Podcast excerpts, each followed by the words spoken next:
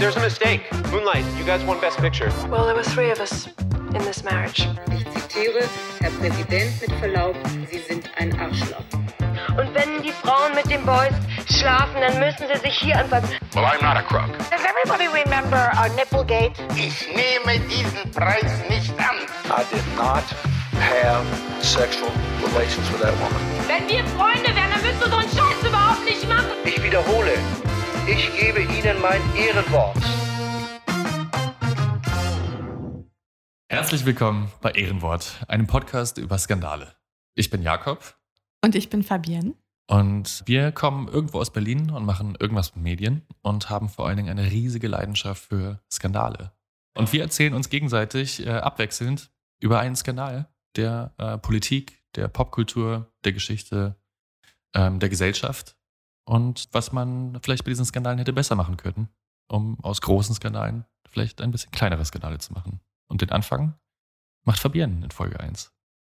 Bevor wir loslegen, wollte ich dich fragen, und das wollte ich dich eigentlich immer schon mal fragen, ob du schon mal jemandem eine Sprachnachricht oder eine Voicemail-Nachricht hinterlassen hast und du hast es am anderen Morgen bitter bereut, als dir so peinlich war.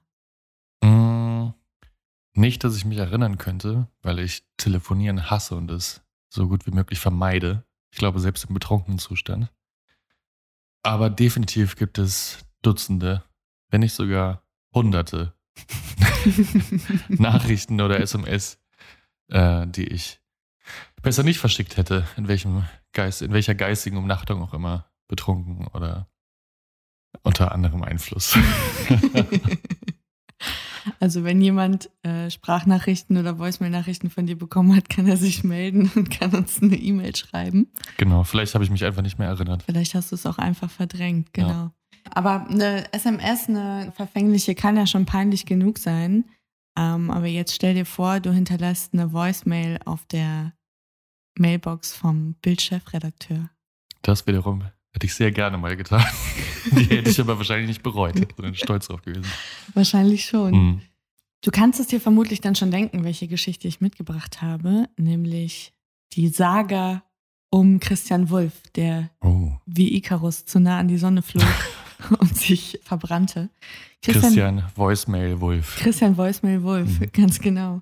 Der zehnte Bundespräsident der BRD von Juli 2010 bis Februar 2012, der nur 598 Tage im Amt gewesen ist, der jüngste Bundespräsident, den wir jemals hatten und der sich bis heute eigentlich als Opfer einer beispiellosen Medienkampagne gegen ihn sieht. Und ich wollte dir das heute nochmal kurz zusammenfassen und dann können wir ja am Ende diskutieren, ob du diesem Urteil folgen kannst oder ob das nicht eher so Schuld sind immer die anderen äh, mäßig ist. Christian Wulff kommt aus Osnabrück in Niedersachsen, der wahrscheinlich mittelmäßigsten Stadt in, in Deutschland, das Mittelmaß vom Mittelmaß, wenn man so will. Und hat dort schon früh Karriere gemacht, also ist mit 16 in die CDU eingetreten, war dann erst äh, Parteivorsitzender dort, später sogar Ministerpräsident in Niedersachsen und hat dort die schwarz-gelbe Koalition angeführt. Er hat schon mal geheiratet und diese Ehe ist in die Brüche gegangen und er heiratet 2008 ein weiteres Mal, nämlich die 15 Jahre jüngere Bettina Körner, damals noch PR-Referentin. Und als das bekannt wird, beginnt so eine sehr erfolgreiche Osmose zwischen diesem neuen Glamour-Paar Wolf und dem Boulevard, also allen voran der Bild Hannover und auch der Bunten. Und plötzlich ist dieser langweilige Typ gar nicht mehr so langweilig, weil er jetzt eine spannende junge Frau an seiner Seite hat und er auch relativ schnell checkt, okay, diese mediale Aufmerksamkeit, die hilft mir politisch und äh, die kann ich für mich nutzen. Es läuft also alles richtig gut für ihn im Staate Niedersachsen, bis der Landtag spitz bekommt, dass er 2009 ein Air Berlin Upgrade in die erste Klasse akzeptiert hat. Unfassbar. Naja, man kann es ihm nicht so richtig verübeln, weil, sei ehrlich, jeder von uns würde es genauso machen in seiner Situation. Man ist mit den quengelnden Kindern unterwegs, Langstrecke nach Florida in der Holzklasse. Das Essen ist scheiße, alles nervt, der Rücken tut weh. Man will einfach nur ein besseres Leben in dem Moment. Und das ist natürlich für eine Privatperson in Ordnung, aber als Politiker geht das natürlich nicht. Und er muss sich dann erklären vor dem Landtag.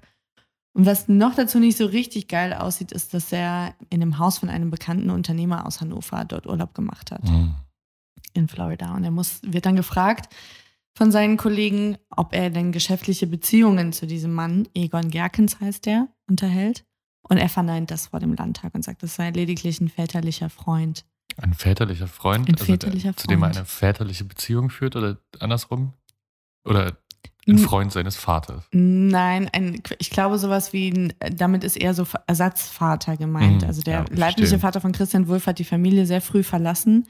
Äh, Das ist ein klassisches Scheidungskind und er war erst zwei Jahre alt und ich glaube, der war immer schon so ein Typ, der so eine, schon so empfänglich für so eine starke, ja, so eine starke Autoritätsfigur in seinem Leben und Okay, ähm, verstehe. Genau. Ja. So, so kam das zustande.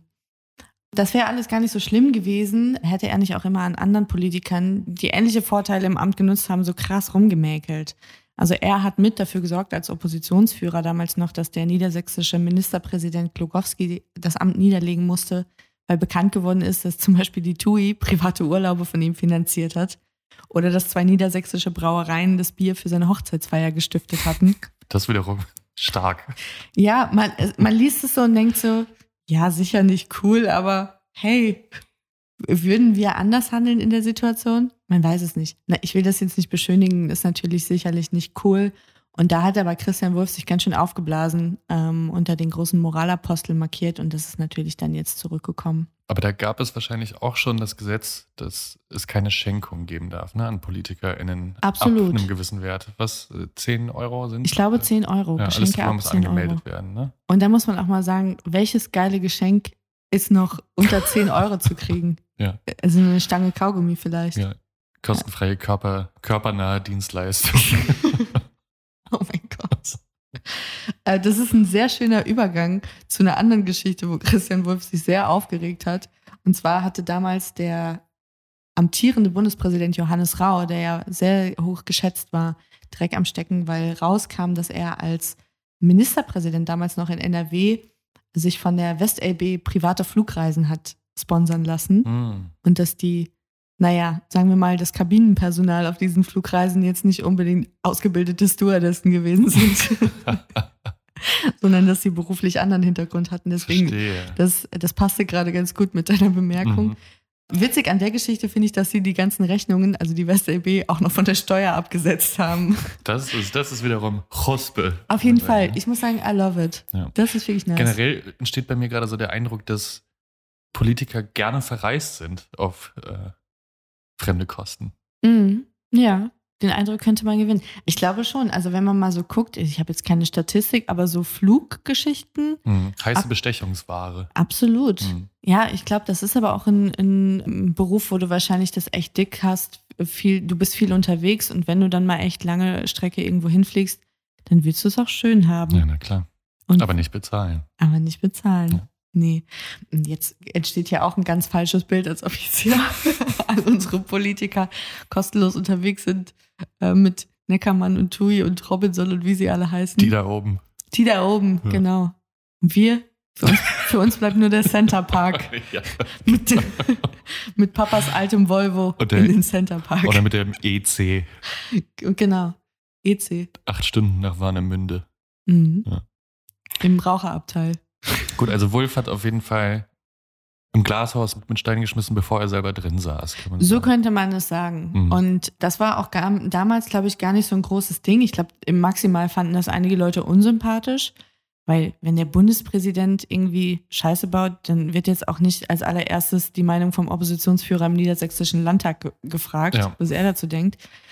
Aber das war, er war dann noch zu der Zeit ein relativ kleines Licht, würde ich mal behaupten. Aber jetzt im Zuge seiner Affäre und der Vorwürfe, die da diskutiert wurden, ist das natürlich knallhart zu ihm zurückgekommen, Mhm. ja, wie so ein, wie so ein Boomerang.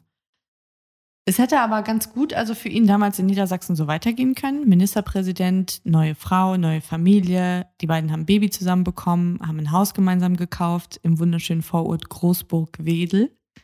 Wer kennt's nicht? Wer kennt es nicht? Der einzige Grund, warum man Großburg-Wedel noch kennen könnte, ist, weil dort der Firmensitz der Drogeriekette Rossmann sitzt. Ah.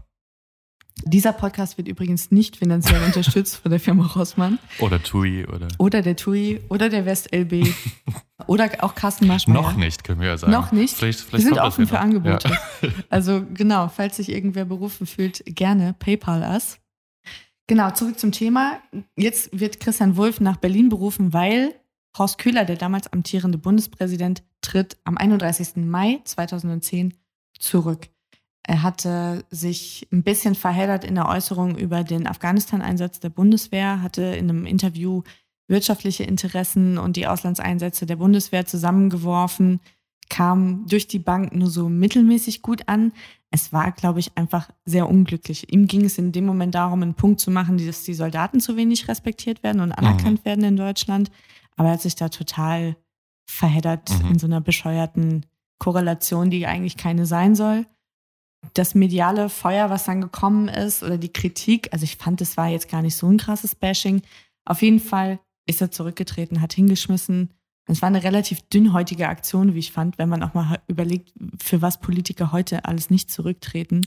Wahre Worte, ja. Es ist das wirklich stimmt. peinlich rückwirkend. Und es hat auch damals niemand so richtig verstanden. Auch Angela Merkel war maximal überrascht und auch überfordert. Schnell das Adressbuch durchgescrollt und gedacht, okay, ich schlage jetzt hier zwei Fliegen mit einer Klappe. Ich hole den Christian Wulff aus Hannover ins Schloss Bellevue und bin den dann schon mal los, weil zu der Zeit wurde auch gemunkelt, ist er vielleicht der nächste Kanzler der Ach Union so. könnte er ihr politisches Erbe antreten. Und das sie hat wollte ihn- sie natürlich verhindern. Sie hat ihn quasi aus dem Rennen genommen und Schein befördert. Genau, sozusagen, er ja. gehört so in diese Riege von Leuten, die Angela Merkel im Laufe ihrer langen Karriere so weggebissen hat. Roland Koch, Mhm. Christian Wulff, Friedrich Merz, Edmund Stoiber. Die hat sie ja alle über die Jahre irgendwie fertig gemacht und Mhm. aus dem Rennen geschmissen. Und ganz nebenbei hat sie dann auch schnell noch diese Vakanz im Schloss Bellevue besetzt. 3D-Schach. Absoluter House of Cards Move. ja. Richtig gut. Ja. Am 30. Juni 2010 wird dann Christian Wulff erst im dritten Wahlgang allerdings von der Bundesversammlung gewählt. Das war relativ peinlich, weil normalerweise, wenn du der Kandidat der regierenden Parteien bist, dann muss das eigentlich im ersten Satz sitzen, ja, weil du hast eigentlich die Mehrheit. Das heißt, es gab relativ viele Abweichler auch im eigenen Lager. Lag auch daran, dass natürlich die SPD und die Grünen mit Joachim Gauken echt starken Gegenkandidaten präsentiert haben, der auch bei den Leuten und auch bei der Presse unheimlich beliebt war. Also es gab schon damals auch sehr viel Kritik für dieses machtpolitische Taktieren von Angela Merkel, was ja eigentlich zu diesem Amt, das ja sozusagen für uns als Heidenkinder ist ja der Papst eigentlich keine Respektsperson, sondern ist es eigentlich unser Bundespräsident ist, was für andere Leute der Papst ist sozusagen. der Volksvater. Der Vater des Volkes, genau, die starke Hand, die starke väterliche Hand. Und die soll eigentlich überparteilich sein. Mhm. Und es war jetzt erkennbar nicht der Fall. Das war ein machtpolitischer Move.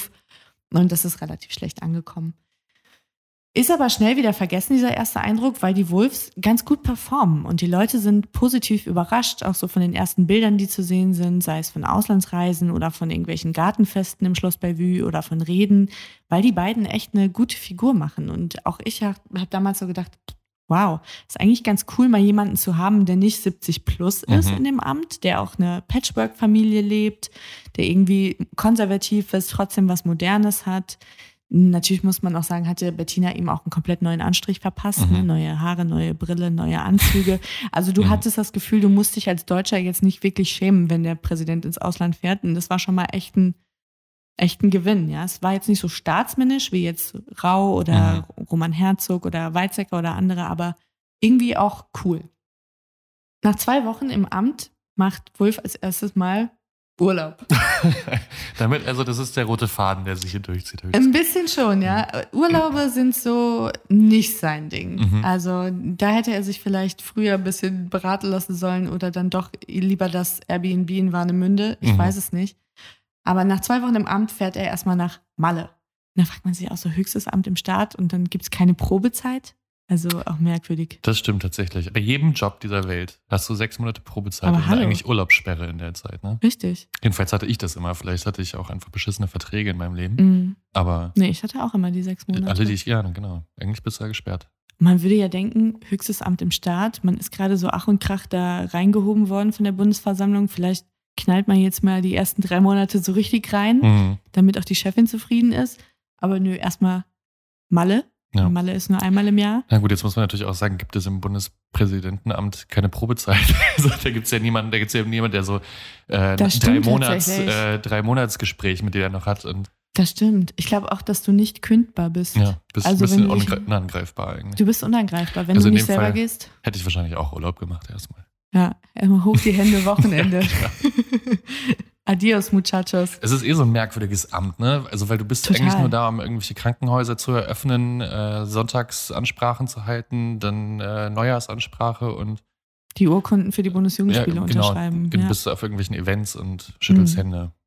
ja, ist ja dann auch später viel diskutiert worden. Kommen wir vielleicht am Schluss noch drauf, ob man dieses Amt tatsächlich noch braucht. Die Frage Mhm. wurde ja auch im Zuge dieser Geschichte viel diskutiert. Aber kommen wir mal zurück zur Lieblingsinsel der Deutschen. Da macht Christian Wulff jetzt also als frisch gebackener Präsident Urlaub mit seiner Familie.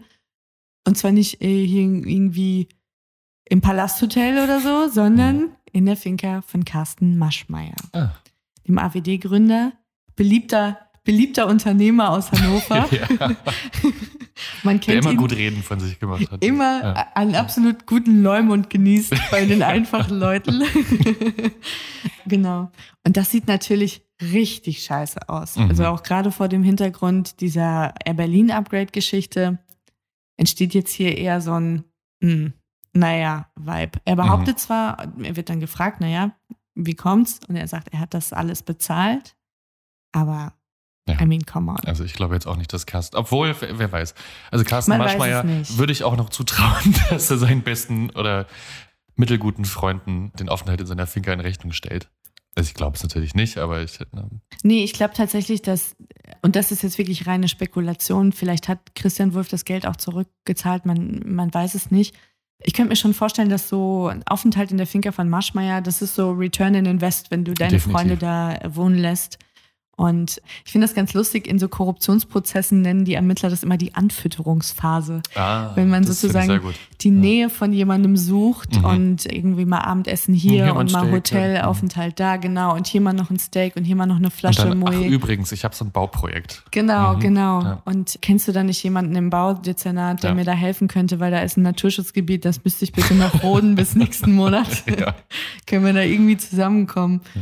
Genau, das sind so die Dinge, die man dann auf Sylt im Dorint Hotel bespricht, Mhm. während noch mehr Hummer gebracht wird, Wie es sich gehört. wie es sich gehört. Aber wir wissen das nicht. Auf jeden Fall ist es nichts, was ihm juristisch auf die Füße hätte fallen können. Oder man konnte ihm da nichts nachweisen, dass da irgendwas Unrechtes dran gewesen ist, weil du musst da eigentlich immer den Kausalzusammenhang herstellen oder den Beweis erbringen, was relativ schwierig ist. X hat Summe XY bezahlt Mhm. und dafür gab es diese Mhm. und jene Leistung. Oder Ja. es gab diese und jene Gefälligkeit und dafür Ja. hat man als, Dann als Gegenleistung was anderes bekommen. juristisch ja. verhängnisvoll gewesen. Und ja. äh, genau, sobald sowas irgendwie fixiert ist, was natürlich kein Mensch schriftlich festhält, hast du halt ein Problem. Naja, aber auf jeden Fall eine instinktlose Geschichte, die sich dann Gott sei Dank aber relativ schnell für ihn erledigt. Am 3. Oktober ist dann 20 Jahre Tag der deutschen Einheit, einer der Tage im Kalender vom Bundespräsidenten, wo man sich wirklich mal zusammenreißen muss und wo man performen muss sozusagen. Und das tut er auch. Er hält eine Rede in Bremen. Bis heute eigentlich ist das die Rede oder die Aussage, die mit seiner Präsidentschaft verbunden wird. Er hat in dieser Rede gesagt, das Christentum gehört zweifelsfrei zu Deutschland, das Judentum gehört zweifelsfrei zu Deutschland, aber der Islam gehört inzwischen auch zu Deutschland. Mhm. Und das war in einer Zeit, da hat Thilo Sarrazin Millionenauflage von Deutschland schafft sich abverkauft. Mhm. Und es ist massiv Stimmung gemacht worden in der Bevölkerung gegen Integrationsprojekte, gegen Geflüchtete äh, und so weiter. Das war auch mit diesen Horror-Stories über die Rüttli-Schule in Neukölln Genau. und rechtsfreie Räume. Genau, Und, Parallelgesellschaften Mhm, ja, ähm, und so weiter und so fort. Und das war schon sehr mutig von ihm und das war für einen konservativen Politiker war das Mhm. auch sehr ungewöhnlich. Progressiv fast schon. Absolut ja. progressiv und das hat mit Sicherheit auch nicht jedem gefallen. Insbesondere seinen alten Freunden in der Axel Springer Straße nicht, weil dieses einst so gute Verhältnis, was er zur Bildzeitung gepflegt hat, die immer mal wieder auch privat über ihn berichten durfte, sei es zur Hochzeit, sei es zur Geburt, sei es zum Einzug ins neue Einfamilienhaus. Da gab es ja immer den Deal, sozusagen gute Presse für private Infos. Mhm. Also ein bisschen der Boulevard-rote Teppich, der für ihn ausgerollt worden ist von dem Bild. Genau, genau, so könnte man sagen. Und dieser Vertrag, der wird so langsam aufgekündigt Mhm. von, von beiden Seiten. Und das hat auch mit dieser Rede zu tun, sagt Christian Wulff heute, Mhm. Weil er Kai Diekmann wenige Tage vorher mit seiner Frau zum Frühstück ins Schloss Bellevue eingeladen hat. Auch interessant. Casual, so. Was man halt so tut als Präsident, erstmal brunchen im Bellevue mit dem wahrscheinlich mächtigsten Medienmann Mhm. Europas zu diesem Zeitpunkt. Und er erzählt ihm von dieser Rede und Diekmann findet es nicht geil, weil es natürlich komplett konträr zur Berichterstattung seiner Zeitung und die macht dann auch in den Tagen danach echt richtig Dampf, so nach dem Motto, warum hofieren Sie den Islam so, Herr Präsident? Und das ist nicht die einzige Geschichte, warum dieses Verhältnis echt Risse bekommt. Wolf kritisiert in einem, in einem Zeitartikel die Berichterstattung der Bild in der, in der Causa Charlotte Roach. Er fährt nach Afghanistan auf einen Staatsbesuch und nimmt andere Journalisten mit, aber nicht Paulchen Ronsheimer. Okay, also das Richtig. Verhältnis ist angeknackst. Es ja. ist angeknackst, Mhm. genau. Es taucht ein 1414-Foto auf von seiner Frau, wie sie in der Disco in Hannover Party macht. 1414 für diejenigen, die das nicht kennen, das ist eine sehr schlaue User-Generated ist, Content-Maschinerie äh, der Bildzeitung.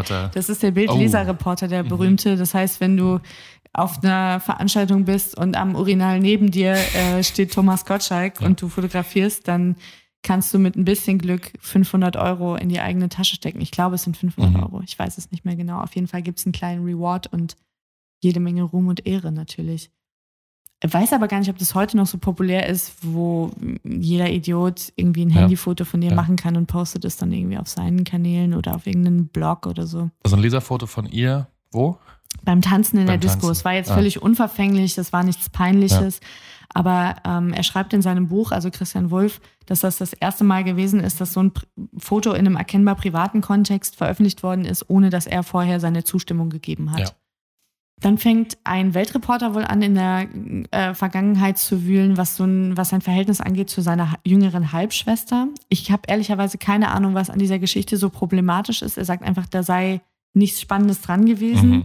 Weil er zu der Frau auch keinen Kontakt gehabt habe. Die fangen jetzt also sozusagen an, in der Nachbarschaft in Großburg-Wedel da auch rumzuforschen, die Leute auszuquetschen und auch in dieser latent aggressiven, unangenehmen Art, wie man sie Bildreportern eben so nachsagt. So über die Hecke unten drunter. Ja, genau, durch. Mhm. genau. Und er bestellt daraufhin den verantwortlichen Redakteur ins Schloss Bellevue und liest ihm die Leviten. Auch interessant. Also schwierig. Sehr ja, merkwürdig. ähm, Also finde ich auch, man kann sich über eine Berichterstattung ärgern und man, es gibt ja auch Wege und Mittel, sich dann gegen Unwahres oder gegen zu Privates dann zur Wehr zu setzen, jemanden dann als Präsident ins, ins Schloss Bellevue einzubestellen und den so abzuwatschen, finde ich ein bisschen Erdogan light. Ja, das, ja, das ist so ein sagen. bisschen, also Pressefreiheit, Wankelmut. Ja, so Ja. ein bisschen, solange ihr gut über mich schreibt, könnt ihr machen, was ihr Mhm. wollt. Solange ihr irgendwie äh, Steine umdreht, auf die ich keinen Bock habe, äh, bestelle ich euch ins Präsidentenamt ein.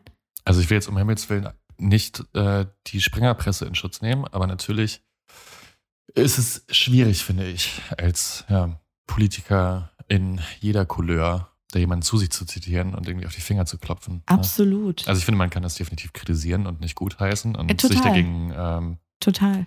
Ja, aussprechen, aber ja, da jemanden einzuladen und zu sagen, hör auf zu graben, Mhm. wirkt so ein bisschen. Ja, es ist Ähm. merkwürdig. Es ist einfach absolut merkwürdig. Es soll nicht das einzige Mal sein, dass irgendwie das Verhältnis oder das Verständnis von Christian Wulff, was so Presse angeht, irgendwie ein bisschen komisch ist. Und es wird besonders deutlich bei der Geschichte, die ihm jetzt dann eigentlich letzten Endes das Genick bricht, und zwar die Finanzierung des Hauses in Großburg-Wedel.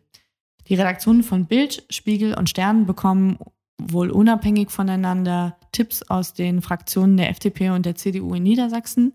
Leute, die aus irgendeinem Grund pisst sind auf Christian Wulff, die ihm das neiden, den politischen Erfolg oder die sonst noch irgendeine Rechnung mit ihm offen haben und die sagen, hey Leute, der Typ ist eigentlich finanziell ganz schön schwach auf der Brust und an eurer Stelle würde ich mal gucken, wie er diesen Hauskauf finanziert hat. Da ist irgendwas nicht ganz sauber. Und dann gehen diese drei Redaktionen unabhängig voneinander dieser Frage nach, beantragen dann auch Einsicht in das Grundbuch der Stadt Großburg-Wedel und stellen eine Anfrage an das Pressebüro im Schloss Bellevue. Und da kommt zurück ein Schreiben, in dem drinne steht, der Kreditgeber war und ist die BW Bank. Mhm. Und diese Formulierung macht den Sternredakteur Tillack total stutzig. Meinst, war und ist, das ist irgendwie strange. Weil die Vermutung ist, und das, die Gerüchte gehen in die Richtung, Carsten Maschmeyer habe irgendwas zu tun mit dieser Hauskauffinanzierung. Ah, mhm. Und tatsächlich zeigt die Einsicht in das Grundbuch, die der Spiegel dann letzten Endes vor Gericht erstreitet, ich glaube, es war der Spiegel, oder es waren beide Blätter gemeinsam, es gab ein privates Darlehen, das dann durch einen späteren Bankkredit abgelöst worden ist, über eine halbe Million Euro. Mhm. Und dieses private Darlehen stammte von Edith Gerkens. Edith Gerkens ist die Frau von Egon Gerkens, Ach, dem väterlichen Freund. dem väterlichen Freund Mhm. mit dem schönen Haus in Florida. Warum habe ich nicht solche väterlichen Freunde? Frage frag hier an ich mich Stelle. auch. Ja. Ja, also generell ist das scheinbar ein Modell, was man durchaus empfehlen kann. Sugar Väterliche Daddies Freunde. nennt man das, glaube ich. Ja. Ne? Ja, wir wollen jetzt nicht so weit gehen und spekulieren. Nein, Nein, don't, la, lass uns nicht dahin gehen. Lass uns nicht dahin gehen. Und da fällt natürlich allen wieder siebenteils ein, diese Geschichte vor dem Landtag Niedersachsen. Christian Wolf wurde gefragt, gibt es Geschäftsbeziehungen zu Egon Gerkens? Und er hat das verneint. mhm. Und bis heute behauptet er, das war vollkommen in Ordnung von ihm, dass er das damals so gemacht hat, weil er wurde nach Egon Gerkens gefragt und die Kreditgeberin in diesem Fall ist Edith Gerkens. ja, gut. Das ist natürlich taktisch schwierige Haarspalterei an dieser Stelle, würde ich sagen. Ähm, Absolut. das ist, glaube ich, wie so ein bisschen wie so ein Kind, wenn man irgendwas runterschmeißt und jeder hat es gesehen, aber man beharrt darauf, es nicht gewesen zu sein. So eine Strategie, die geht nur bedingt lange auf, würde ich sagen. Ja. Und das merkt auch er. Und ähm, es ist kurz vor Weihnachten. Die Zeit der Barmherzigkeit hat angefangen. Christian Wulff tritt vor die Presse und entschuldigt sich für den Eindruck, der durch diese private Finanzierung entstanden ist. Und er sagt, es sei nicht geradlinig von ihm gewesen. Nicht alles, was juristisch rechtens ist, das ist auch richtig. Jetzt ist das Kind aber schon in den Brunnen gefallen. Alle sind irgendwie sauer. Die Vorfälle, Malle, das Upgrade, der Mhm. Hauskauf. Irgendwie entsteht jetzt hier das Bild von einem Präsident auf Pump, Mhm. der sich von reichen Freunden irgendwie aushalten lässt, die alle irgendwie auch noch aus dem Raum Hannover stammen. Und jemand, der über seine Verhältnisse lebt und irgendwie immer nur das zugibt, was man ihm gerade so nachweisen kann. Und jetzt stürzen sich wirklich alle auf ihn. Und es Mhm. wird so lange gewühlt, bis noch jeder irgendwas gefunden hat. Und das reicht dann von, er hat günstigere Leasingkonditionen bei irgendeinem Leihwagen bekommen, plus das Autohaus hat äh, ihm ein Bobbycar geschenkt für seinen kleinen Sohn. I mean, come on, ja. Okay, also jetzt wirklich Jagdsaison, ja? Nach Die Jagdsaison ist jetzt eröffnet, Perlen und absolut. Rosinen. Ja. Und da kommt man wirklich von einer Peinlichkeit auch auf die andere. Also diese Geschichte mit dem Bobbycar, das ist der viel zitierte Tiefpunkt, glaube ich, dieser Mhm. Berichterstattung. Oder dann irgendwie, es, er habe Karten geschenkt bekommen von einem Marmeladenhersteller für irgendeinen Filmball. Und ich, ich weiß nicht, er hat in der Schule After Eight verteilt und nur deswegen ist er Schulsprecher geworden. und irgendjemand will gesehen haben, wie er dem Schulhamster die Beine ausgerissen hat. Ja, also ja, ja. man kam wirklich von Hölzchen auf Stöckchen und irgendwann dachte man äh, selber so auch als, als Zuschauer oder Leser, what the fuck, jetzt kann man es doch vielleicht auch mal irgendwie lassen. Man muss es sich mal geben. Allein in der ARD und im ZDF wurde zum Thema Wolf 22 Stunden lang getalkt. Wow. Innerhalb von wenigen Wochen. Äh, War das sonst äh, drumherum Sommerloch? Nee, Das war ja dann früher wahrscheinlich. Ne? Mm, Ja, es war genau um den Jahreswechsel. Mhm. Das einzige große Thema, weil ich habe mich das auch gefragt, war das so eine saure Gurkenzeit-Nummer, warum das so aufgeblasen worden ist. Und tatsächlich war parallel Eurokrise. Mhm. Und ich könnte mir vorstellen, dass sowohl Journalisten wie auch die Rezipierenden so dachten, geil, endlich mal was anderes außer Eurokrise, weil Ja. schnallen wir alle sowieso nicht. Wir können nur so lang auf Griechenland rumhacken. Absolut. Und ich glaube, dass so eine Geschichte wie die halt so ein gefundenes Fressen ist, weil das ist wie so ein, wie so ein griechisches Drama in mehreren Akten. Mhm. Und jeder kann da irgendwie relaten. Das Mhm. ist nicht wahnsinnig kompliziert. Es ist persönlich, also es ist irgendwie nahbar. So ein bisschen Gossip. Es ist gossipy Mhm. irgendwie. Es ist so ein bisschen schmuddelig. Was natürlich auch richtig perfide ist, ist, die, ist das, was jetzt über seine Frau auch diskutiert wird, auch in den Medien. Also die gerät auch als Kreuzfeuer. Die geht, gerät auch massiv ins Kreuzfeuer dieser Kritik, weil man ist sich dann relativ schnell einig. Es muss ja jede Geschichte bei uns so lange gedreht werden, bis eine Frau schuld ist an allem. As you do. Und in diesem Fall ist es Bettina Wulff, die so ein Etikett bekommt, relativ schnell in dieser Diskussion. Sie ist diejenige, die ihrem Mann diesen überteuerten Lifestyle aufgezwungen hat, den er eigentlich nicht hat refinanzieren können. Also sie bestand auf Oktoberfestbesuch und Sylturlaub und sie wollte unbedingt in die Finca und die teuren Klamotten. Und hast du nicht gesehen? Und das wird so aus der Luft gegriffen oder ist das so Hörensagen oder woher? Ja, das Wie ist ja was, das kann, wie willst du das belegen? Naja, eben.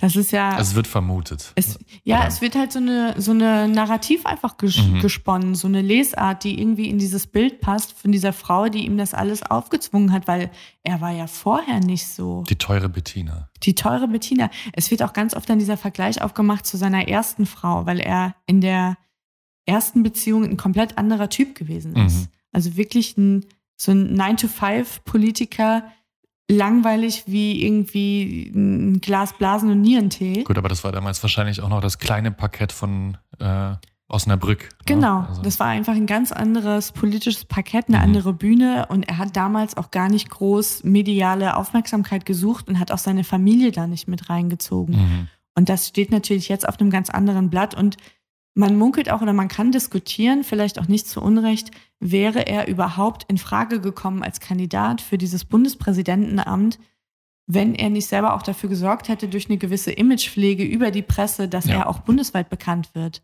Let's face it, wie viele Ministerpräsidenten von irgendwelchen Bundesländern kennt man? Ja. Also ich kenne jetzt das Gros, aber auch nicht alles. Weißt du, wer Ministerpräsident im Saarland ist aktuell? Nein. Ich auch nicht, keine Ahnung. Ja. Sorry, wenn Sie uns hören, nehmen Sie es bitte nicht persönlich. Ja, Aber Vielleicht schon. ähm, ne, also Ja. es ist ein Geben weiß, und Nehmen, es ist ja. ja klar. Was natürlich besonders eher verletzend ist und glaube ich auch bis heute sehr schwer wiegt, sind diese Vorwürfe, Bettina Wulff habe vor ihrer Ehe mit Christian Wulff im Rotlichtmilieu gearbeitet. Oha. Als Escort gearbeitet. Als, als Escort. Als Escort, genau. Ähm, es wird immer so behauptet, ja, im Rotlichtmilieu gearbeitet. Das ist ja nun auch von bis, ne? Mhm. Gibt ja einiges, was man in diesem Bereich tun kann. Mhm. Genau, ihr wird so eine, ihr wird so eine Escort-Vergangenheit angedichtet. Da sagen einige, das ist ein Gerücht, das hat die FDP gestreut in Niedersachsen. Auch aus Neid. Also jetzt kommt, jetzt wird's richtig Äh, schmuddelig Jetzt langsam. wird's, genau, Ja. jetzt wird's wirklich downright dirty. Und jetzt kommen auch Geschichten irgendwie raus, für die es überhaupt keine belastbaren Beweise gibt, keine Belege. Es ist reine Spekulation. Und du hast auch das Gefühl, jeder schreibt auch vom anderen ab. Mhm. Und dadurch potenziert sich das so krass. Dann sagt irgendwie die Frankfurter Allgemeine Zeitung, ja, laut Bild soll Bettina Wulff so und so und so. Und dieses Bobbycar, Mhm. das war so und so und so teuer, Ja, ja. ja, ja. Und so wird das immer weiter hochgekocht, obwohl es eigentlich keinen, es ist so wie wenn die Closer oder InTouch oder diese ganzen Käseblätter irgendwie schreiben, ein Insider berichtet Mhm. das. Und du weißt genau, Bullshit. Oder, oder gerne auch einfach durch ein Fragezeichen äh, die Aussage abschwächen, ne, dass sie nicht so belastbar ist. Hat Bettina Wulff als Escort-Model gearbeitet? Fragezeichen. Das reicht ja Absolut. schon, um das zu streuen, ohne dass man das behauptet. Die Familie Wulff hat dann auch versucht, juristisch dagegen vorzugehen, auch nachdem Mhm. das alles schon lange durch war. Bettina Wulff hat mehrere Prozesse gegen Google geführt, zum Beispiel, Ach ja. wegen dieser automatisierten ähm, Ach, Suchvervollständigung so. der Suchvervollständigung, Mhm. genau, weil du eine Zeit lang, wenn du Bettina Wulff gegoogelt hast, Kam dann Escort oder. beispielsweise Mhm. Sehr viele unschöne Treffer und dagegen, sie war eine der wenigen, die, glaube ich, versucht haben, juristisch dagegen vorzugehen und sie hat in über zehn Prozessen hat sie fast alle auch gewonnen. Wahnsinn. Okay. Und da muss man auch mal sagen, was für eine krasse Kraftanstrengung das auch gekostet haben Ja. muss. Ne? Alles schon hart. Aber mal zurück zur, zur, hier zur Causa, weil das war noch nicht der Tiefpunkt, der erreicht worden ist, diese Diskussion um den, um den Hauskredit. Christian Wulff versucht das, was viele Politiker machen, die mit dem Rücken zur Wand stehen. Sie geben irgendwem anderen die Schuld und der wird dann öffentlichkeitswirksam entlassen. In diesem Fall ist das sein Pressereferent Olaf Glesecker. Weil der ihm den Kredit besorgt hat, oder? Nee, das ist nicht der Punkt. Das eine ist, dass der Stern auch anfängt, in der Vergangenheit von Olaf Glesecker zu Ach so, recherchieren. auch. Okay, also jetzt wird alle kommen. rein Genau, jetzt werden so alle Mhm. auch in Sippenhaft genommen. In der, Im Fall von Olaf Gläsiger glaube ich auch nicht ganz zu Unrecht. Mhm. Äh, Der soll als Pressesprecher des Landtags in Niedersachsen einen Unternehmer unterstützt haben. Manfred Schmidt heißt er, der hat eine Veranstaltung organisiert, die nannte sich Nord-Süd-Dialog. Das war Mhm. ein Industrie-Event. Und er soll für die Unterstützung private Urlaubsreisen gesponsert bekommen haben. Ich sag's ja, der Urlaub. Es sind die Urlaube. Das ist die Achillesferse Absolut. Ich, der Politik. ich glaube, wir werden, es würde uns viel Elend erspart bleiben, wenn die, die meisten Politiker einfach am besten nur noch mit dem Camper unterwegs sind. Und am besten auch nicht gesponsert von irgendwie VW oder sonstigen Ja, Firmen, die diese Camper herstellen. Das heißt, der wird abgesägt und das hat natürlich den Vorteil, dass man ihm gleich noch die Schuld geben kann für dieses wirklich beschissene Krisenmanagement, Mhm. was gerade im Schloss Bellevue Das passiert. PR-Desaster sozusagen. Es ist ein ne? absolutes Mhm. PR-Desaster. Das muss man, muss man einfach so sagen. Jetzt ist also Gläsecker abgesetzt und Wolf hofft, dass sich der Fall damit erledigt hat, so wie es in der Vergangenheit auch gewesen ist mit diesen Dingen. Aber die Bild lässt nicht locker und recherchiert immer weiter da in, in seinem privaten Mhm. Umfeld in Großburg-Wedel und er bekommt das mit. Und er macht am 12. Dezember 2011 einen ganz verhängnisvollen Fehler. Er ist auf Staatsreise in den Arabischen Emiraten und er ruft Kai Diekmann an, den er nicht erreicht. Also, was macht man?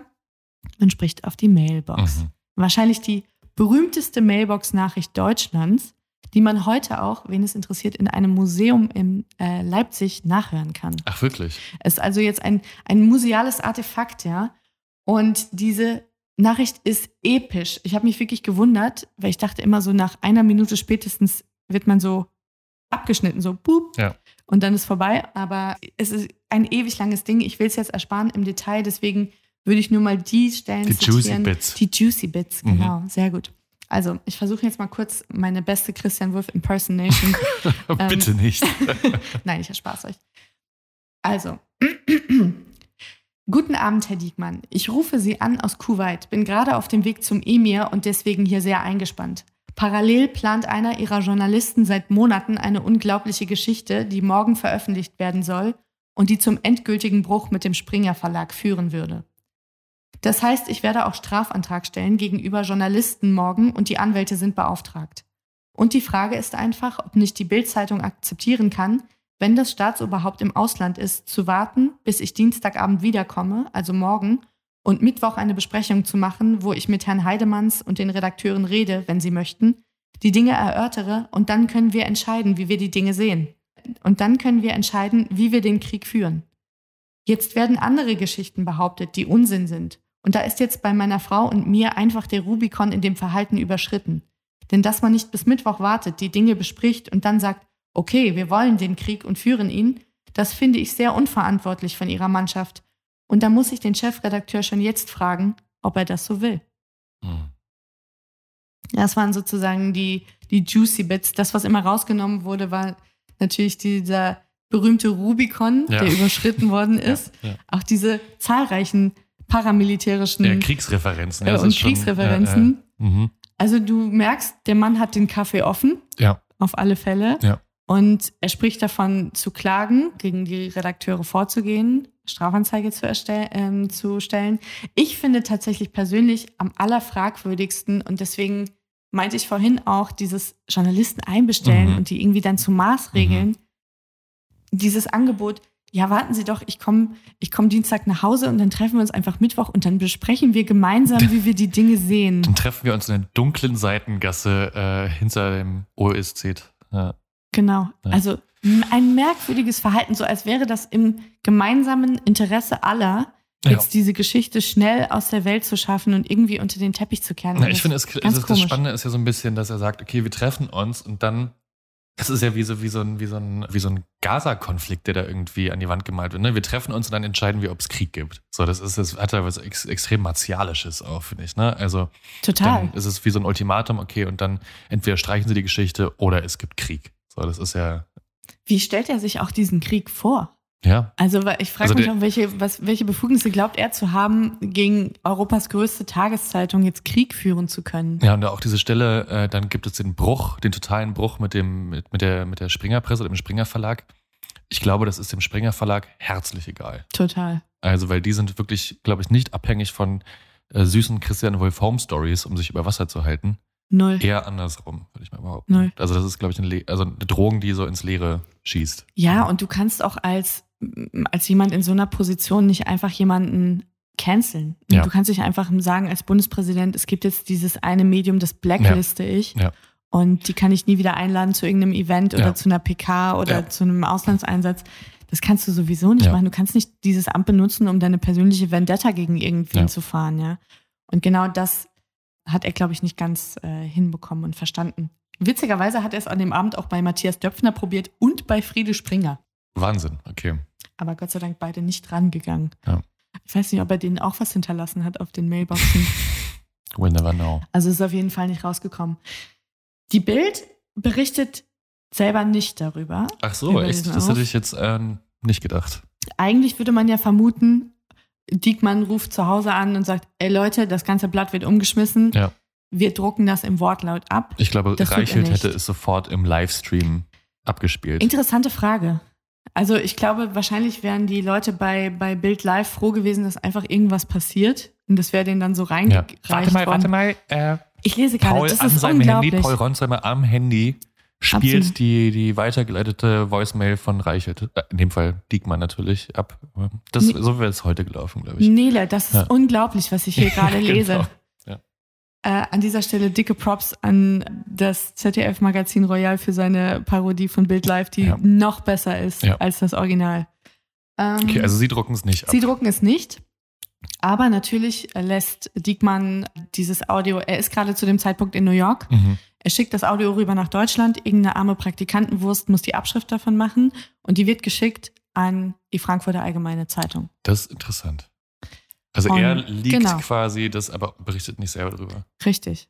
Verstehe. Richtig. Interessante Taktik auf jeden Fall. Weil er hat eins gerafft und das hat Christian Wulff nicht verstanden.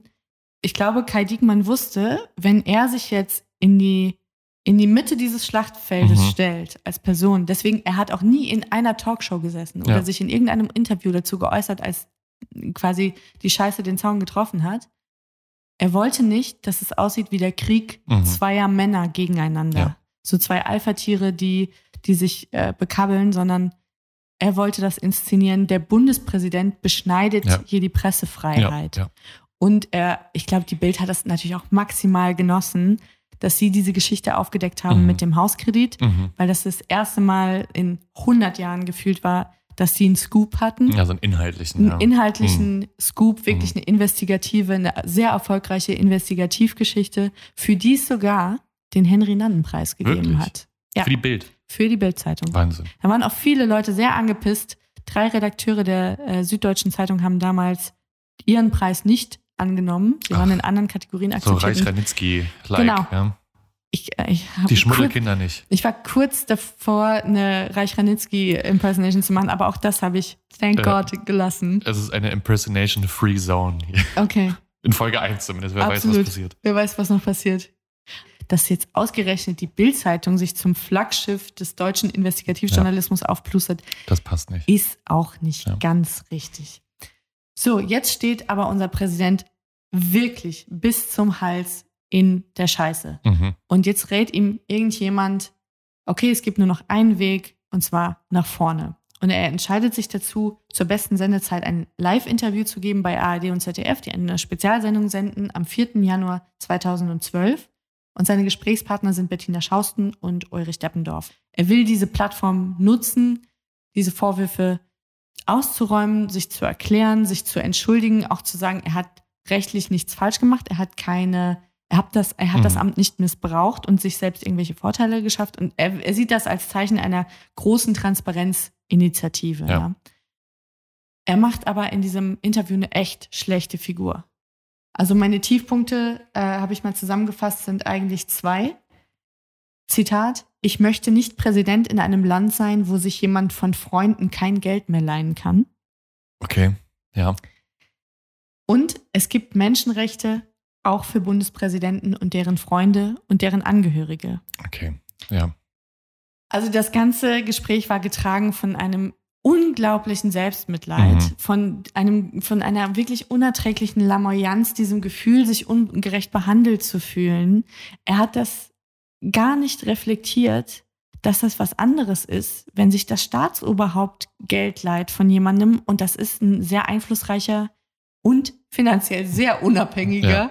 Unternehmer, Ja. dass das problematisch Ja. sein könnte. Irgendwie drang das nicht zu ihm durch. Was ich auch recht lustig fand an dieser Live-Sendung war, dass Bettina Schausten von ihm gefragt wurde, ob sie denn jedes Mal dafür bezahlen würde, wenn sie bei Freunden übernachtet. Und sie behauptet allen Ernstes, sie würde jeweils pauschal 150 Euro pro Nacht zahlen, wenn sie bei Freunden übernachtet. Okay, Joke auf jeden Fall. Und dann hat sie auch später zugegeben, dass das gelogen war. Warum? Und man Das fragt ist auch eine einfach, hohle Aussage. Bettina, es ist so obviously gelogen. Ja. Warum denn? Ja. Warum denn einfach? Stell dir das mal vor. Also, Stell dir vor, du pennst irgendwo auf der Couch. und legst dir 150 Euro aufs Kopfkissen als Dankeschön. Danke, Leute. Also ich würde mich auch einfach angegriffen fühlen als derjenige, der dann irgendwie. Natürlich, es ist doch auch überhaupt nicht schlimm. Und das hat mich Ja. daran so genervt. Es ist doch was anderes, wenn irgendwie Hans und Franz bei, Mhm. bei Kumpels schlafen und äh, Oder ob ich als äh, einflussreicher Politiker bei Carsten Maschmeyer auf der Gästecouch penne. richtig, Ja. es ist wirklich was anderes. Ja. Zumal ich auch glaube, dass Christian Wolf nicht auf der ausziehbaren Gästecouch Nein, von Carsten. Maschmeyer Ja. geschlafen hat. Ja. Ein Naja, Himmelbett aus purem Gold. wahrscheinlich während noch so jemand ihm Luft zugewedelt hat. Das heißt, äh, diese ganze Menge an Vorwürfen, alles, was da jetzt kam, von irgendwelchen Abendessen zu Urlauben, zu Kreditkonditionen, die besser waren, zu geliehenen Autos, alles für sich genommen nicht justiziabel, dass man sagen könnte, okay, der Mann ist ein Verbrecher, aber die Menge der Vorwürfe ist so gravierend, dass sich schon bald die Stimmung jetzt breit ma macht, auch nach diesem Interview. Der Mann muss einfach gehen. Ja. Es, ist, es, geht, es geht jetzt Ja. nicht mehr, es ist nicht mehr haltbar. Er hat auch diese Situation erkennbar nicht mehr unter Kontrolle. Mhm. Und besonders problematisch ist eine Freundschaft zu einem Filmproduzenten, die er pflegt. Dieser Filmproduzent hieß, er ist mittlerweile verstorben, David Gronewold. Und er hat die Wolves auch mehrfach eingeladen zu Urlauben auf Sylt, zum Oktoberfest in München und hat die Hotelkosten bezahlt, hat die Mhm, Abendessen mhm, bezahlt. Und das war der einzige Vorwurf, der sozusagen, oder die einzige Geschichte von dieser riesigen Menge an Vorwürfen, die nachher vor Gericht übrig geblieben ist Mhm. weil tatsächlich nach dieser Einladung zum Oktoberfest 2008 Christian Wulff einen Bittbrief an die Siemens AG geschrieben hat und um eine Förderung für ein Filmprojekt von David Gronewold gebeten hat. Okay, ja. Schon relativ Ja. schwierig und schon relativ eindeutig. Zumal gab es wohl auch SMS von Gronewold an Wulff, in denen er darum gebeten hat, dass er dass klar gemacht werden muss, dass es eine rein private Freundschaft zwischen den beiden sei und so weiter und so fort. Und jetzt steckt die Staatsanwaltschaft Hannover, die für diesen ganzen Schlamassel zuständig ist, weil all diese Vorwürfe oder die Mehrheit der Vorwürfe beziehen sich auf die Zeit, in der Christian Wolf Ministerpräsident in Niedersachsen war. Hauskredit, Urlaub und so weiter. Die sind also zuständig und die müssen jetzt überlegen, okay, eröffnen wir jetzt ein Verfahren? Mhm. Beantragen wir beim Bundestag die Aufhebung der Immunität für Christian Wolf? Oder lassen wir das? Und die lassen sich sehr lange Zeit, mehrere Wochen, und eröffnen dann das Verfahren und einen Tag später tritt er dann zurück, weil dann ist klar, Ja. okay, er kann nicht länger im Amt bleiben, wenn jetzt eine Staatsanwaltschaft gegen ihn ermittelt. Und das ist natürlich schon auch krass, weil in dem Moment ist es ja tatsächlich nur ein Verdacht, der vor Gericht verhandelt und entschieden wird. Trotzdem ist klar, die Aufhebung der Immunität ist das Ende seiner politischen Karriere. Ja. Also es ist dann einfach vorbei. Und er tritt dann eben zurück, sagt, ich trete zurück, um den Weg zügig frei zu machen für die Nachfolge. Die Bundesrepublik Deutschland braucht einen Präsidenten, der sich uneingeschränkt den gewaltigen nationalen wie internationalen Herausforderungen widmen kann und der das Vertrauen einer breiten Mehrheit der Bürgerinnen und Bürger genießt. Und die Entwicklung der vergangenen Tage und Wochen habe gezeigt, dass dieses Vertrauen und damit seine Wirkungsmöglichkeiten nachhaltig beschädigt sind. Und er lässt auch nicht unerwähnt, dass die Berichterstattungen in den vergangenen zwei Monaten, dass die ihn und seine Frau tief verletzt haben. Mhm. Und ja, das ist das, was übrig geblieben ist. Die beiden gehen von dann, verabschieden sich. Die Leute kamen mir irgendwie wahnsinnig erlöst vor. Also es war wie so ein, man selber war einfach froh, dass es jetzt vorbei ist. Ja. Weil ab einem gewissen Punkt, ich glaube, es war erreicht mit diesem Interview, wusstest du, es gibt kein Zurück mehr. Es Ja. gibt keinen anderen Weg, dass der an diesem Amt Ja. bleiben kann. Und man war einfach froh, dass es vorbei ist und dass jetzt nicht noch weiter darüber getalkt wird. Und es gab auch peinliche Bilder. Dann wurde vor dem Schloss Bellevue demonstriert und die Leute haben so ihre Schuhe so hochgehalten, weißt du, wie beim, wie auf dem Tahrirplatz beim Ah, arabischen mhm. Frühling, Okay. wo du auch wirklich so dachtest, Ja. ey, get a grip. First World äh, First World Demos. Ja. Demo, absolut. Also der Mann hat sich maximal ungeschickt verhalten, Mhm. er war instinktlos, er hat Fehler gemacht. aber ich glaube nicht, dass er ein Schwerverbrecher gewesen ist. Ja. Und das Gerichtsverfahren, was dann ja auch stattgefunden hat, später, hat ja genau das zutage gefördert. Also 2013 hat dann der Prozess begonnen. Christian Wulff hätte sich auch entscheiden können, dass dieser Prozess nicht stattfindet gegen eine Zahlung von 20.000 Euro. Hat, darauf hat er verzichtet. Er Mhm. wollte, glaube ich, dieses Gerichtsverfahren nutzen, um publicly Ja. sozusagen seine Ehre wiederherzustellen, weil er sich sehr sicher war, dass man ihm nichts würde nachweisen können. Und alles andere wäre ein Schuldeingeständnis eigentlich. Genau. Ja. Und von all diesen Vorwürfen, die übrig blieben, äh, die, die diskutiert wurden, blieb eben nur dieser Oktoberfestbesuch Mhm. übrig und dieses Schreiben an die Siemens AG ging dann am Ende um 753,90 Euro, die Rechnung sozusagen aus dem bayerischen Hof. Mhm. Und das wurde verhandelt in einem Verfahren, das wahrscheinlich vier bis fünf Millionen Euro gekostet hat. Also es gab Dutzende Zeugen, die befragt wurden. Es gab Hausdurchsuchungen, Oh, Bürodurchsuchungen. wow, okay, Also Wahnsinn. wirklich das ganz große Besteck. Ich glaube auch, weil die Ermittler nicht den Eindruck erwecken wollten, dass sie das hier weniger ernst nehmen, Mhm. nur weil es Ja. um den Bundespräsidenten Ja. der BRD geht. Ja, und ich meine, am Ende ist es auch scheißegal, über welchen Betrag dann da Mhm. verhandelt wird. Man kann ja nicht sagen, okay, es geht um 500 Euro, wir Ja, ermitteln Ja, ja, nicht. klar, sozusagen, klar. wo ist da die Bemessungsgrenze? Also es war schon in Ordnung, glaube ich, dass es dieses Verfahren gab. Und letzten Endes konnte er seine Ehre ein Stückchen wiederherstellen. Mittlerweile ist er wieder Single. Also nicht nur, dass die politische Karriere zu Ende war, sondern wenig später hat ihn auch seine Frau verlassen oder die Beziehung ist in die Brüche gegangen. Die beiden haben das dann nochmal versucht, Mhm. haben dann sogar kirchlich geheiratet, sind jetzt mittlerweile aber wieder getrennt. Mhm. Er lebt jetzt allein in Großburg-Wedel mit seinen beiden Söhnen zusammen und hat heute noch so vereinzelt repräsentative Aufgaben im Auftrag der, der Bundesregierung. Also wenn irgendwo ein Staatspräsident, von dem noch nie ein Mensch gehört hat, verstorben ist, dann fährt Christian Wulff im Namen Deutschlands hin und nimmt dann an der Beisetzung Verstehe. teil. Ja. Er hat äh, ein Amt, was ihm sehr wichtig ist. Er ist Vorsitzender der Deutschen Stiftung für Integration. Mhm. Er hat über diese ganzen Ereignisse ein Buch geschrieben, aber natürlich ist das, ist er politisch absolut Mhm. erledigt Ja. und in der Bedeutungslosigkeit verschwunden.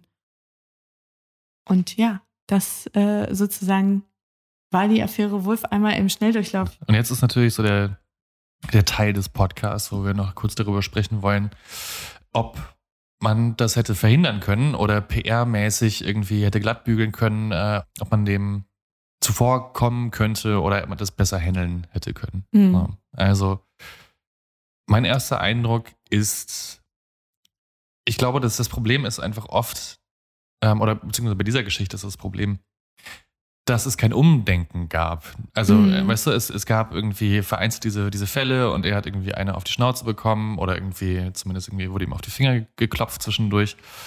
Also sei es bei dieser Air Berlin-Geschichte, sei es bei diesem Urlaub in, Malle oder wo auch immer. Oder bei, bei Carsten Maschmeyer zu Hause Mhm. der hat ja diese Erfahrung schon gemacht und ist ja irgendwie immer wieder rausgekommen. Ne? Aber er hat es halt dann weiterhin noch gemacht. Ne? Also jetzt ist natürlich die Frage natürlich auch so ein bisschen, wann, wann hat er diesen Kredit da bekommen oder die, die, die, die, die, wann wurde ihm das Geld geliehen dafür? War das vor, nach, äh, während diesen ganzen Flugaffären oder Urlaubsaffären oder so? Und ich, Sowohl als auch, so in the middle of. mh, Also, ja, also es war so eine Phase, ja. ja, die- die- es war so eine Phase. Ja. nennen wir es, genau, nennen wir es eine Phase. Ja, aber ich glaube, das ist ja gar nicht so der, der, der Kern dieser Geschichte. Der Kern der Geschichte ist ja nicht, dass er ähm, ja, da Fehltritte hatte, sondern natürlich dann auch, wie er damit umgegangen ist. Mhm, ne? Also Absolut. ich, ich glaube, Selbstmitleid steht keinem gut, erst recht nicht in so einer Position. Also du kannst dich nicht als Bundespräsident hinstellen und sagen, äh, ja, ich armer Bundespräsident Mhm. und die böse, böse Presse. Also natürlich kannst du das, aber ich halte es nicht für einen klugen Schachzug. Und ich glaube, eine der schlechtesten PR-Strategien ist, erstmal alles so lange wie es geht von sich wegdrücken, weil es funktioniert nie. Mhm. Es funktioniert nie. Egal ob Mini-Shitstorm oder irgendwie ähm, großes Verkacken. Solange man nicht unschuldig ist oder das nicht alles wirklich Bullshit ist, ist es keine gute Strategie. Weil Mhm. die Leute geben nicht nach. Die Bild-Zeitung erst recht nicht. Ja, und Mhm. auch spiegeln es nicht und so. Und ich glaube, was viel zu selten gemacht wird, ist Owning. Dass man einfach sagt, ja, okay, ich habe verkackt. Ne? Also Mhm. natürlich nicht in dem Wortlaut, aber jetzt zum Beispiel im Fall mit dem, mit dem, äh, mit dem äh, geliehenen Geld für das Haus, was ja so der der die größte Nummer war oder so Mhm. Stein des Anstoßes eigentlich in Mhm. der ganzen Affäre. Ich glaube, da hätte man einfach rechtzeitig für Transparenz sorgen können und einfach sagen, okay, pass auf, das Geld habe ich mir 2004 geliehen oder wann auch immer das war. Ähm, damals habe ich wenig verdient und es gibt diese väterliche Beziehung und da, da, da, da, da. Und ich habe ja inzwischen auch das durch einen Kredit abgelöst sozusagen und ich äh, bezahle diesen Kredit selber aus der eigenen Tasche, weil Mhm. ich mir, äh, weil mir klar war, dass es nicht rechtens ist und ich das so nicht stehen lassen kann. Wer weiß, ob es funktioniert hätte, aber ich glaube, es wäre einfach die sympathischere Art gewesen, damit umzugehen. ne? 100 Also natürlich, ich glaube, die große Bevölkerung will jetzt erstmal nicht glauben, dass PolitikerInnen zu wenig Geld haben, sondern man ist, glaube ich, eher der Auffassung, ja, ja, die kriegen ja ihre Bezüge und Mhm. das passt schon. Ähm, warum kann man sich da kein Haus kaufen? Aber das hätte man einfach, finde ich, glaube ich, besprechen können. Ne? Also, oder, oder, einfach offener und ehrlicher damit umgehen können, anstatt irgendwie erstmal seinen PR-Referenten zu feuern und äh, um sich zu schießen und dann auch noch sich hinzukauen und sagen, mir, Mhm. alle sind so böse zu mir. Das ist einfach keine gute Figur. Und dann damit gewinnst du auch keine Sympathiepunkte. Im Gegenteil, dann dreht sich der Wind. So. Absolut. Und dann ist einfach auch so ein Anti, äh, dann ist so ein, so ein, so ein, äh, wie sagt man, so ein Antagonist einfach sehr schnell gefunden. Ne? So, okay, der Politiker ganz oben, Bundespräsident, Mhm. der keine Einsicht zeigt, der das immer und immer wieder gemacht hat. Und ich will um Himmels Willen nicht die Springerpresse in Schutz nehmen und das Ganze drumherum, dass also da wieder noch gegraben worden ist und irgendwie äh, seine Ehefrau da mit in die Schusslinie gekommen ist und so. Das möchte ich alles nicht in Schutz nehmen an dieser Stelle. Die Frage ist, ob es überhaupt so weit gekommen wäre, hätte er, wäre er damit anders umgegangen. Das weiß ich Mhm. nicht. Ich äh, kann auch sein, dass es nicht so gewesen wäre. Man kennt die Bild-Zeitung und ihre Strategien und wenn sie erst mal Blut geleckt haben, dann wird da auch so lange gesucht, bis man irgendwie auf eine Ader gestoßen ist. Aber vielleicht hätte man ein bisschen mehr Rückhalt in der großen, in Großteil der Bevölkerung oder vielleicht auch der Presse gehabt. Ja, Mhm. Also abseits der Bild. Mhm. Wenn man auch gesagt hat, okay, alle Karten auf den Tisch, so sieht's aus, so ist es passiert, so bin ich. Ja. Ja, das ist auf jeden Fall, das ist möglich. Die Frage ist, ob das in so einem, ob es in dem speziellen Amt überhaupt geht. Das Ja. ist natürlich echt nochmal ein Amt, das ja eigentlich nur deswegen existiert, weil es moralisch so krass aufgeladen wird von Das außen, stimmt. ja. Also weil man sagt, das ist so der, die, die moralische Mhm. Instanz in der, in der BRD und an denjenigen setzen wir besondere Maßstäbe an.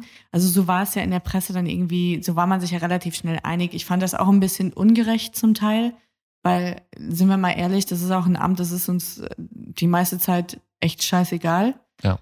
Nur wenn dann halt jemand mal einen Fehler macht, dann wird irgendwie ganz genau hingeguckt. Mhm. So. Ist ja an und für sich auch in Ordnung, aber ich glaube, es ist, es ist nicht fair, da jetzt andere Maßstäbe anzulegen als an irgendeinen anderen Politiker oder an jemanden, der ein öffentliches Amt bekleidet. Ja, ich kann es natürlich verstehen, dass, also weil du, wie, wie du schon gesagt hast, das Bundespräsidentenamt äh, hat so eine moralische Instanz. Es ist irgendwie so eine ganz Mhm. komische, ganz komische Figur in der, in der deutschen Politik. Ja. So. Und ja, du hast ja eingangs auch gesagt, irgendwie, das ist äh, fast so ein bisschen Papst-like, ne? dieses, Mhm. dieses Amt. Es ist irgendwie so, ähm, einmal im Jahr tritt er irgendwie auf den Balkon und sagt, äh, sagt was irgendwie zur, zur moralischen Verfassung der Nation. Ähm, und jetzt müssen wir Einigkeit zeigen, bla bla bla. Man Ja, ja. kennt es ja, man kann es ja inzwischen sich Ja, selbst ja, vorbeten. richtig. Ja, aber es ist auch die Frage, ich meine, wann, wann war das jetzt? 2010? 2012 war der 2012. Rücktritt. 2012 Mhm. war der Rücktritt, okay. Das ist ja schon in der Zeit gewesen, wo so dieses Image des aalglatten Politikers schon nicht mehr so angesagt war, würde ich Mhm. mal behaupten. Ja, Also, das war ja zuvor auch mit Schröder und weiß nicht was, es war ja schon so, so eine andere, andere Spur von, von Polit Politiker. So Auf jeden Fall. so ein bisschen, okay, man, so ein bisschen mehr nahbarer Mensch. So. Klar, Merkel ist es jetzt vielleicht nicht, weil sie einfach, sie ist irgendwie so, ein, so, ein, so eine Schattenexistenz, wo niemand genau weiß, also lacht diese Frau eigentlich über Späße oder. Aber Christian Wulff hätte sich da, glaube ich, also dadurch, dass er auch der jüngste Bundespräsident war oder einer der jüngsten, ich weiß es nicht. Der Äh, jüngste. der jüngste tatsächlich. Und irgendwie Patchwork-Familie und sowas, der war schon, der war schon ein anderes Format in diesem Amt. So. Und ja, es ist alles nur Theorie, aber ich glaube, er hätte sich mehr Sympathiepunkte verschaffen können, wenn er einfach offener, ehrlicher und auch nicht so angegriffen damit umgegangen wäre. Ja. Es ist ganz komisch, wo du jetzt auch gerade irgendwie noch, noch Gerhard Schröder irgendwie erwähnt hast. Es gibt ja, ich meine, so viele PolitikerInnen haben, hatten irgendwelche Affären Ja. oder Geschichten, Vorteilsannahme, ja, nein, Bestechlichkeit. Und es gibt einfach einen Typus Politiker, an dem bleibt das nicht hängen. Und ich glaube, das hat auch ganz viel damit zu tun, ob du Freunde hast in der Politik. Mhm. Ja, guter Punkt. Weil wir haben ja auch drüber gesprochen am Anfang, Christian Wulff war so krass bitchig, als Johannes Rau diese Flugaffäre an den Hacken hatte. Ja. Aber die hat ihn nicht erledigt. Mhm. Warum? Weil er einfach ein sehr guter Bundespräsident war und weil er zu viele Freunde hatte, Mhm. Die ihm dann den Rücken gestärkt haben. Und in diesem politischen Berlin stellte sich halt raus, dass Christian Wulff gar keinen hatte, der da jetzt für ihn irgendwie die Lanze bricht. Und das ist natürlich was, das gehört auch dazu, wenn ich mir so eine politische Karriere aufbaue. Ich muss gucken, glaube ich, auf dem Weg, dass ich nicht an jeden Baum pinkel, an dem ich vorbeigehe, sondern dass ich ab und zu auch mir schlau so ein Netzwerk aufbaue und gewisse Freundschaften pflege und vielleicht nicht unbedingt zu Carsten Maschmeyer, sondern irgendwie zu Leuten in meiner Partei. Ja, guter Punkt. Und ich, ich glaube, man hat ihn auch deshalb so bluten lassen, weil er in der Vergangenheit auf so einem sehr hohen Ross Mhm. gesessen ja, hat. ja, ja, ja. Und ich glaube, so eine Verfehlung, die ja am Ende des Tages eine menschliche Verfehlung ist. Ich habe mir Geld leihen müssen Mhm. für einen Hauskauf von einem Freund. Und ich glaube ihm zum Beispiel auch, dass dieser Freund der sich keine Vorteile davon Ja. versprochen hat oder dass es dafür irgendeine Gegenleistung gab. Trotzdem ist es natürlich, es sieht scheiße aus. Ja. Oder es entsteht ein komischer Eindruck, wenn sich diese Vorwürfe irgendwie häufen. Und wenn man das nicht abmoderiert bekommt. Und ich glaube zum Beispiel bei, Gerhard, bei einem Gerhard Schröder, der ja immer in, im Zusammenhang mit dieser Hannover-Connection genannt Mhm. wird, komischerweise stellt sich bei so Leuten die Frage überhaupt nicht. Mhm. Das ist total klar, dass der mit super vielen Leuten in der Wirtschaft befreundet ist, in der Kultur, in anderen Bereichen und dass da eine Hand die andere wäscht. Und da guckt auch keiner drauf und findet das in irgendeiner Form anstößig oder merkwürdig. Nur wenn du dich natürlich aufplusterst wie der Klassenstreber Zeit ja, deines ja, Lebens, Ja, ja. dann, Und dann kommt raus, dass halt du selber alle, geschummelt hast, ja klar. so, Ja. Auch dieses Air Berlin Upgrade. Jeder Politiker, jede Politikerin hat schon mal so ein Upgrade akzeptiert. Oder hat schon mal einen Blumenstrauß geschickt bekommen, der mehr war als 10, Euro. Ja, ja, klar.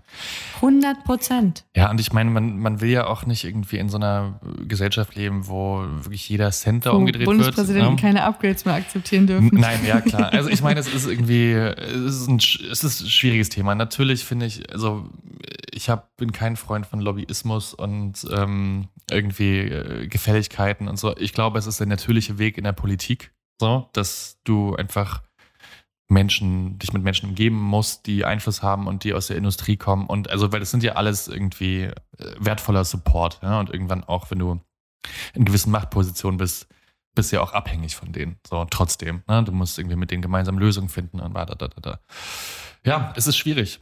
Ich meine, das Letzte, was ich noch dazu sagen wollen würde, ist, in der amerikanischen Politik gibt es ja das Screening, das sehr berühmte, Mhm. dass einfach jeder, Mhm. der oder jede, der oder die in einer politischen Laufbahn an Relevanz gewinnt, von der Partei oder von PR-Beratern und von äh, Fixern gescreent wird, ne, um zu gucken, Mhm. okay, was gibt es etwas in der Vergangenheit oder in deinem Leben, das dir zum Verhängnis werden könnte. Und dann wird ja schnellstmöglich versucht, damit umzugehen. So, entweder dass ähm, es diverse PR-Strategien und Papiere schon gibt, wie man damit umgeht, falls es passiert. Äh, es werden Dossiers erstellt und es ist so ein bisschen wie bei Scientology. Man macht einmal klar Tisch und dann hat man das in der Hinterhand, entweder um das gegen jemanden zu verwenden oder eben äh, im besten Fall ähm, eine Tischdecke drüber zu ziehen oder einen Teppich, damit es niemand sieht. Und das ist eine Kultur, glaube ich, die hat in Amerika lange funktioniert. Also weil in Amerika ist ja auch so diese Zwischenpartei, also die Parteien im Wahlkampf, die schenken sich ja gar nichts. Ne? Das ist ja, die sind sich um keine Schlammschlacht Mhm. zu verlegen. So. Ich bin relativ froh, dass es in Deutschland anders ist. Meistens jedenfalls. So. Aber ich glaube schon, dass es hier und da Sinn machen würde, zumindest, ich weiß nicht, ob das passiert, also dafür stecke ich zu wenig drin, in der Politik, dass es einfach so PR-Beratungen gibt, die einmal sagen, okay, pass auf, du stehst jetzt auf dem, auf dem großen Parkett, auf der großen Bühne, lass es mal jetzt ehrlich darüber sprechen, gibt es irgendwas, was wir wissen müssen. Mhm. Damit meine ich nicht, dass man sie vertuscht, aber dass man einfach sagt, okay, wenn es soweit kommt, haben wir eine Strategie. Ich glaube, man müsste auch vielleicht nachdenken über so eine Art Mentoring grundsätzlich, wenn Leute von der ähm, landespolitischen Bühne nach Berlin wechseln, Ja. weil es einfach in der Vergangenheit so viele Menschen gab, die diesen Schritt nicht gepackt haben, weil sie erkennbar die Spielregeln im politischen Betrieb nicht kapiert haben in Berlin. Sei es Edmund Stoiber, sei es Günter Oettinger, Kurt Beck und eben auch Christian Wulff, der gehört für mich auch in diese Reihe. Der hat einfach nicht geschnallt, wie da der Hase läuft. Mhm. Er beschwert sich ja bis heute oder er beklagt bis heute, das sei ein Medienskandal gewesen und man habe sich gegen ihn verschworen und es sei alles organisiert und zentral gesteuert gewesen. Das glaube ich nicht. Auch wenn es da Grenzüberschreitungen gab, die nicht in Ordnung waren und eine krasse Skandalisierung und eine Boulevardisierung und Eingriffe in sein Privatleben, die völlig ungerechtfertigt gewesen sind. Das will ich gar nicht schönreden. Aber bei manchen Dingen muss man auch einfach sagen, Junge, das ist hier einfach normal. Ja. Es gibt dann, es gab irgendeine Stelle in dem Buch, da beklagt er sich, dass das Vier-Augen-Gespräche in Berlin, dass man sich da nicht drauf verlassen kann, Ja. dass die, dass die vertraulich behandelt Ja. werden. Welcome to the real world. Und das muss man wirklich sagen, ey, Gumo, du kannst Mhm. froh sein, wenn nicht irgendwo Paul Ronsheimer sitzt und das live tweetet, Ja, was du ja, gerade ja, besprichst. ja. Es, es gibt sowas nicht Das ist eine Berlin. gute, gute Strategie generell in Berlin. Stell dir einfach immer vor, Paul Ronsheimer würde mit dem Handy hinter dir stehen. Und so verhältst du dich. dann. Das ist ja. der neue kategorische Imperativ Ja, in Berlin. Handle immer so, dass die Maxime deines Willens so ist, dass Paul Ronsheimer sie live tweeten ja, könnte. Ja. Ja, absolut. Das ist leider so. Ja. Du musst einfach sehr früh gucken, wer sind deine Freunde, wer sind deine wirklichen Freunde. Ja. Weil ich glaube, das hat er auch nicht kapiert. Mhm. Er dachte zum Beispiel, glaube ich, auch, dass er mit Diekmann befreundet ist. Mhm. Nein. Das war eine Geschäftsbeziehung, wenn Ja, du so klar. willst. Und natürlich kannst du dich dann auch nicht mehr so richtig gut beschweren, dass zu viel über dein Privatleben berichtet wird, wenn du am Anfang deiner politischen Karriere die Tür aufmachst und sagst, ja, kommt alle rein, kein Thema. Ja, hier ist unser Schlafzimmer. Ja, könnt ihr alles durchfotografieren, kein Mhm. Problem. Ich werde übrigens bei der Geburt unseres Kindes dabei sein. Ja, mh, gut, die Tür kriegt man natürlich nie wieder zu. Das ist halt das Ding. Ich glaube, das äh, ist sogar in der Presse, das ist sogar ein, ein Riesending, wenn du später mal klagen willst. Du kannst als Angela Merkel gerichtlich dagegen vorgehen, wenn dich Leute im Urlaub fotografieren Mhm. und das drucken. Du kannst es nicht machen, wenn du Ross Anthony bist, ja. Ja. Weil, ne, das funktioniert halt nicht. Wenn du das einmal gemacht hast, Ja. dann ist sozusagen die Katze aus dem Sack Ja. und dann war es das für Ja. dich. Und dann kann man sich dann auch nicht so richtig ähm, beschweren. Was ich so traurig finde an dieser Geschichte, dass so ein Eindruck entstanden ist, der, glaube ich, auf ganz, der Wasser ist auf ganz viele Mühlen, äh, gerade auch im, im rechten Lager und so, dass es halt dieses elitäre Klüppchen gibt von Leuten ganz oben an der Spitze des Mhm. Staates in, in mächtigen Positionen, die alle irgendwie miteinander befreundet und da ist Filz und dann macht der Urlaub in der Villa von dem und dafür darf der dann äh, mit zu der Auslandsreise da und dahin und der gibt ihm den Kredit so viel günstiger. Und das ist eigentlich das, was für mich da, da hängen geblieben ist, was ich so krass tragisch fand. Und ich glaube nicht mal, dass er sich da wirklich was hat zu Schulden kommen lassen. Er war einfach maximal ungeschickt. Ja. Ich glaube, dass dieser Vorwurf, den er da erhebt, dass seine Kampagne gewesen gegen ihn, das stimmt nicht, auch wenn es da Entgleisungen Mhm. gegeben hat. Aber er sagt ja auch, er wäre, er ist sich sicher, er wäre auch heute noch der richtige Präsident und dass er zurücktreten musste, das war falsch. Tja. Und das glaube ich nicht. Weil selbst der Moment, wo es Ja. für mich klar war, dass er nicht der Richtige ist, ist dieser Mailbox-Anruf. ja, definitiv. Also aller spätestens. Ne? Aller also, spätestens. ja. Jetzt mal alle diese Vorwürfe, Ja. Vorteilsnahme, Bestechlichkeit, whatever, beiseite. Das lässt einfach so tief blicken, dass du wirklich keinen Schneid hast. Dass du wirklich charakterlich nicht der Richtige bist für diesen Job. Das kann man so stehen lassen, ja. Wie man das so macht, wenn man keine bessere Idee hat, Mhm. ende ich mal mit einem Zitat. Ja. Und zwar von Heribert Prantl, unserem beliebten SZ-Journalisten. Das ist, ich finde es einfach die perfekte Zusammenfassung dieses ganzen Skandals. Wie gesagt, keine Impersonations. das- Ich, mach, ich trage das jetzt Ja. nicht in bayerischem Dialekt vor. Jetzt kann man sagen, na gut, der Skandal, die Affäre ist wahnsinnig aufgeblasen worden. Natürlich haben wir eine andere Mediengesellschaft als vor 30, 40 Jahren. Es blasen viel mehr Leute mit, wenn aufgeblasen wird. Aber der Präsident hat durch sein Verhalten ganz wesentlich selber mitgeblasen. Und ich finde es deshalb so geil, weil ich es faszinierend finde, wie oft man das Wort blasen in so wenigen Sätzen benutzen kann. Deswegen dicke Props an Heribert Prantl dafür. Und ja, das war Folge 1, die Affäre Wolf. Noch ein letzter Hinweis an alle HörerInnen. Wenn ihr betrunken seid, nachts, wenn ihr Bundespräsidenten seid, einfach keine Voicemails. Keine Voicemails. Never ever. Ja. Das kann nur schief gehen. Und wenn ihr merkt, irgendwer lässt sich privat zum Urlaub einladen, vielleicht einmal mehr drauf geschissen und Ja. nicht gleich die ganz große Kavallerie rausholen. Gut. Denn denkt dran, wir sind alle nur Menschen und wir machen alle Fehler. Jakob, was gibt's denn nächstes Mal bei Ehrenwort zu hören? Ja, gute Frage. In der nächsten Folge äh, geht es um einen großen neuen Deutsche Welle-Hit. Und ähm, vor allen Dingen, worum es in diesem Lied geht. Bis Mhm. heute wird es noch gesungen und keiner weiß eigentlich so richtig, was das Thema dieses Liedes ist, das alle so gern mitsingen.